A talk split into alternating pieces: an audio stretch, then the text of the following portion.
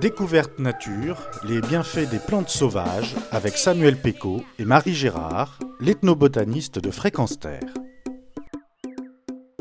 Bonjour à tous et merci de nous rejoindre dans ce nouveau rendez-vous découverte nature sur Fréquence Terre avec Marie Girard. Bonjour Marie. Bonjour. Alors nous sommes à quelques jours euh, de Noël. Est-ce qu'on peut profiter de cette chronique pour aller en balade chercher des branches de houx pour faire nos décorations? Bien sûr, euh, allons-y, partons euh, explorer les chemins.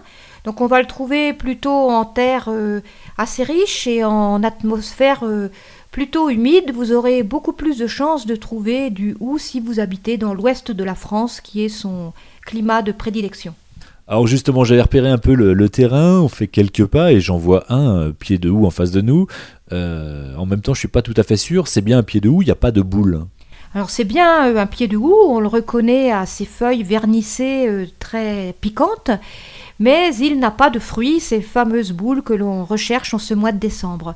Alors rappelez-vous, au mois de mai, on avait déjà parlé euh, du hou au moment de sa floraison, et on avait distingué deux pieds de houx différents, un pied de houx porteur de fleurs mâles, de fleurs à pollen, qui n'auront jamais de fruits, et puis un pied femelle, porteur de pistils, qui après la fécondation va développer les petites boules de houx, qui sont d'abord vertes, et puis en fin d'été arrivent à la taille définitive, vire au orange, puis au rouge dès le début septembre. Alors justement, on va faire encore quelques pas. Il y a un, réel pied de houx avec des boules rouges en face. Euh, en revanche, ce qui m'intrigue dans ce pied, alors c'est ça, en haut on a bien des, feuilles qui sont piquantes, mais en bas les feuilles ne sont plus piquantes, on dirait même plus des feuilles de houx. Alors comment on explique euh, ce phénomène? Tout à fait, ce que Samuel explique, c'est le, ce sont des feuilles euh, qui ont les bords complètement lisses et seule l'extrémité de la feuille est très pointue et rappelle une feuille de houx. Donc ça c'est un une particularité euh, de houx sur des houx déjà un peu développés, ils vont avoir tendance à faire des feuilles euh, sans piquant. Pourquoi? Alors les humains cherchent toujours à expliquer avec leurs propres critères et vont avoir tendance à dire que un hou bien développé n'a plus besoin de se défendre de la haie, de la dent pardon, euh, de l'herbivore et n'a donc plus besoin de ses piquants pour protéger ses feuilles. C'est difficile de savoir exactement. Ce que l'on peut dire, c'est que c'est un critère qui est très variable d'un pied à l'autre. Certains pieds âgés ont toutes leurs feuilles très piquantes, alors que certains houes beaucoup plus jeunes vont déjà avoir euh, des feuilles adoucies.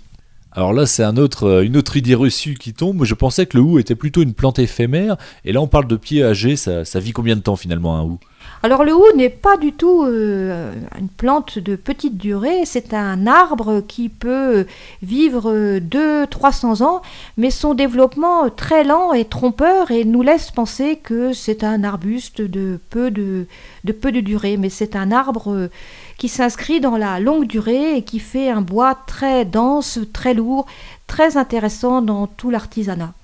Alors justement, on est en balade pour euh, chercher nos décorations de Noël, mais j'imagine que par le passé, on l'a peut-être utilisé pour autre chose que faire de la déco. Est-ce que ça fait longtemps qu'on l'utilise pour faire de la déco de Noël? Avant de le rechercher pour la décoration, on avait beaucoup euh, recours aux branches euh, de houx par leur côté piquant très solide et les étaient les branches de houx étaient notamment utilisées comme balais rustiques on appelait ça des houssines. Pour euh, ramoner aussi, on utilisait les, branches de houx. On les utilisait aussi pour euh, préserver les, stocks de charcuterie de la dent des rats, par exemple. On les suspendait, euh, la charcuterie, sur des branches de houx. Et puis, la branche de houx, vous avez remarqué, est assez, assez souple. On s'en servait aussi pour secouer les tapis. Et à ce moment-là, on parlait de houssiner avec une branchette de houx qu'on appelait une houssine. Et par évolution euh, successive, euh, le terme houssiner a aussi donné houspiller. Et vous savez sûrement ce que veut dire houspiller. Par contre, ce que vous ne saviez peut-être pas, c'est que ça vient du hou, de l'arbre hou. Merci Marie pour toutes ces explications. Merci aussi de nous avoir emmenés en balade pour fabriquer nos décos de Noël. On a même presque l'arbre de Noël. Pourquoi pas utiliser euh, le hou avec ses feuilles luisantes et ses boules rouges vernissées comme arbre de Noël. Et rendez-vous donc la semaine prochaine pour découvrir le petit frère du hou qu'on nomme le fragon. Bonne semaine à tous. Retrouvez et podcastez cette chronique sur notre site fréquenceterre.com.